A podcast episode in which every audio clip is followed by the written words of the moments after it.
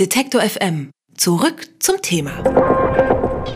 So süß und doch so gefährlich. Der Zucker in Softdrinks macht die flüssigen Erfrischer zu einer leckeren Sünde. Doch die weißen Kristalle können uns auch schaden.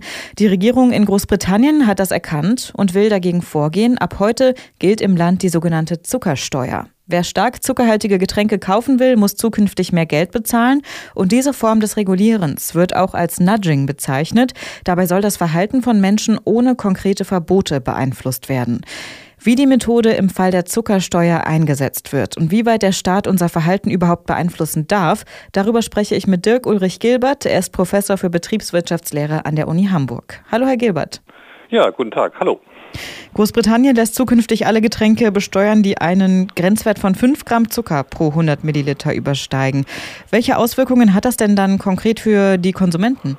Ja, das äh, wird sich zeigen. Zum großer Wahrscheinlichkeit wird es natürlich dazu führen, dass sich die Preise erhöhen, je nachdem, wie weit die Unternehmen die Steuern, die sie auf Zucker haben, auf die Getränke haben, weitergeben an die Konsumenten und dazu in der Lage sind, auch äh, die Preise, die sie erhöhen würden, wollen im Handel durchzusetzen. Aber typischerweise führt das auch in anderen Ländern zu einer Erhöhung der Preise im ersten Moment für zuckerhaltige Getränke. Jetzt ist ja das Preise erhöhen die eine Möglichkeit, die andere ist, den Zuckergehalt einfach zu verringern. Viele Getränkehersteller haben das jetzt schon angekündigt. Ist das vielleicht sogar ein erster Erfolg der Maßnahme? Ja, das kann man sicherlich so sehen. Ich denke, wenn wir hier über Nudging und Steuern sprechen, da kann ich gleich noch was zu sagen über das Verhältnis, dann ist aber die erste, die erste Idee, den Zuckergehalt zu reduzieren in Getränken oder auch in Lebensmitteln, wie das andere, wie das Unternehmen wie Nestlé zum Beispiel schon lange vorhaben oder zumindest kommunizieren vorzuhaben, ist das sicherlich ein erster Weg. Und ich glaube auch, dass das ein, eine Reaktion ist auf den öffentlichen Druck, die öffentliche Diskussion, die wir haben in den Medien auf nationaler und internationaler Ebene, dass die Konsumenten hier in Zukunft vielleicht etwas in Anführungszeichen besser gestellt werden und die Unternehmen reagieren da, glaube ich, in vorauseilendem Gehorsam schon auf diesen institutionellen Druck. Sie haben es gerade schon angesprochen, diese Maßnahme ist eine Form des Nudgings, also der Versuch, das Kaufverhalten der Bürger ohne konkrete Verbote zu beeinflussen, wenn man das so kurz zusammenfasst.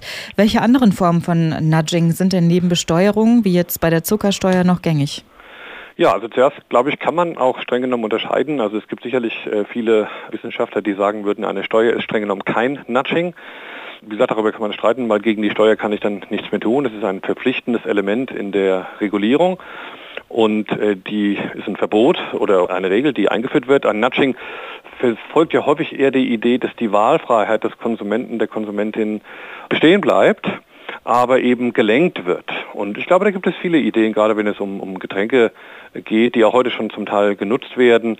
Äh, nehmen Sie zum Beispiel die ganzen Konzerne im Silicon Valley. Die haben zum Beispiel Nudging gemacht, indem sie zuckerhaltige Getränke in den Kühlschränken nach unten stellen einfach. Die stehen also einfach da, wo Sie die nicht direkt sehen haben auch einen Sichtschutz im Kühlschrank und ansonsten da, wo die gesunden Getränke stehen, da haben Sie ein Glasfenster, da sehen Sie das Wasser. Das Wasser lächelt Sie an als Mitarbeiter bei Facebook und die Cola sehen sie nicht. Und die Hoffnung ist, dass sie dann eher zum Wasser greifen.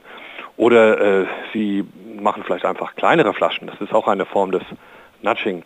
Also das wären auch andere Formen des Nudging. Es gibt sicherlich noch, noch mehr. Man kann auch Produkte farblich hervorheben oder mit, mit Ampelsystemen arbeiten, die zeigen, dass das ein gesundes oder weniger gesundes Getränk ist.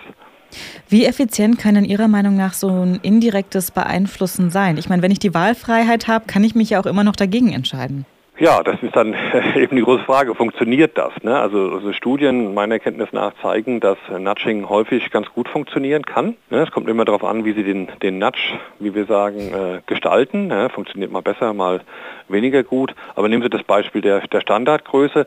Das ist so ein Nudge, der häufig sehr gut funktioniert. Wenn Sie die, die Standardgröße einfach verändern, die verkauft wird, die angeboten wird, das ist etwas, was sehr gut funktionieren kann, weil der Konsument, die Konsumentin häufig dazu neigt, einen Standard auszuwählen. Auch in anderen Lebensbereichen. Also wenn Sie zum Beispiel einen neuen Stromvertrag abschließen und Sie haben verschiedene Optionen, einen Stromtarif zu wählen und der eine Tarif ist ein Strom aus normalen Kohlekraftwerken und, und, wo immer der Strom herkommt und der andere ist ein Tarif, der aus nachhaltigen Energien stammt und das ist der Standardtarif.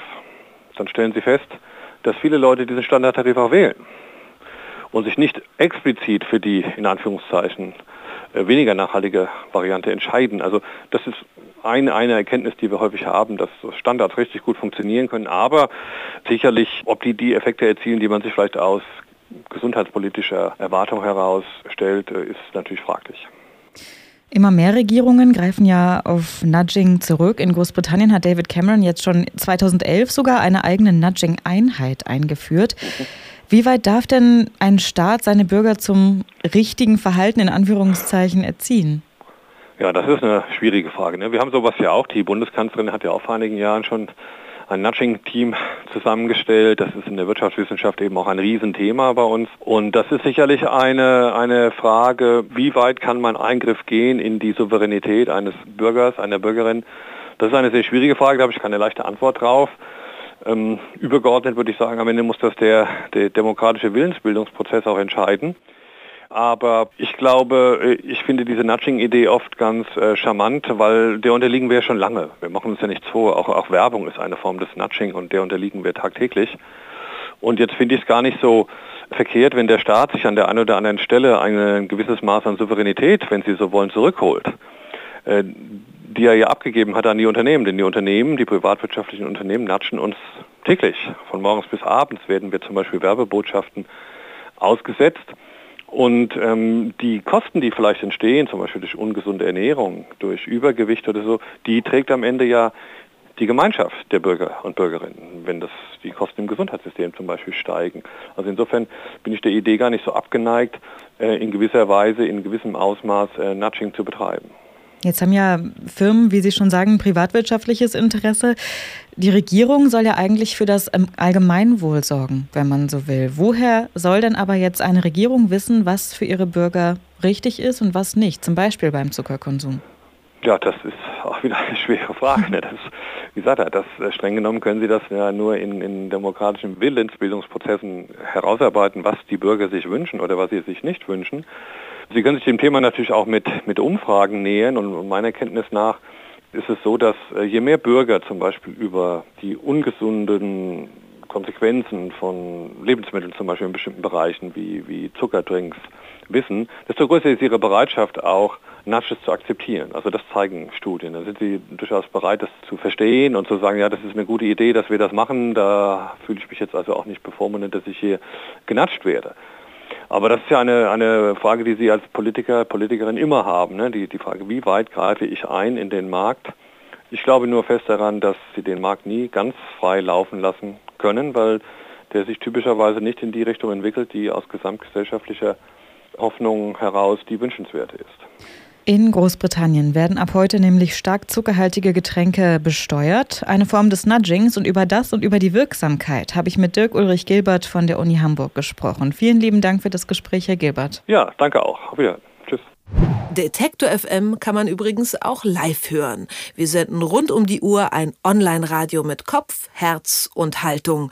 Im Wortstream mischen wir wissenswerte Themen mit moderner Popmusik und der Musikstream ist der perfekte Tagesbegleiter mit frischer Musik.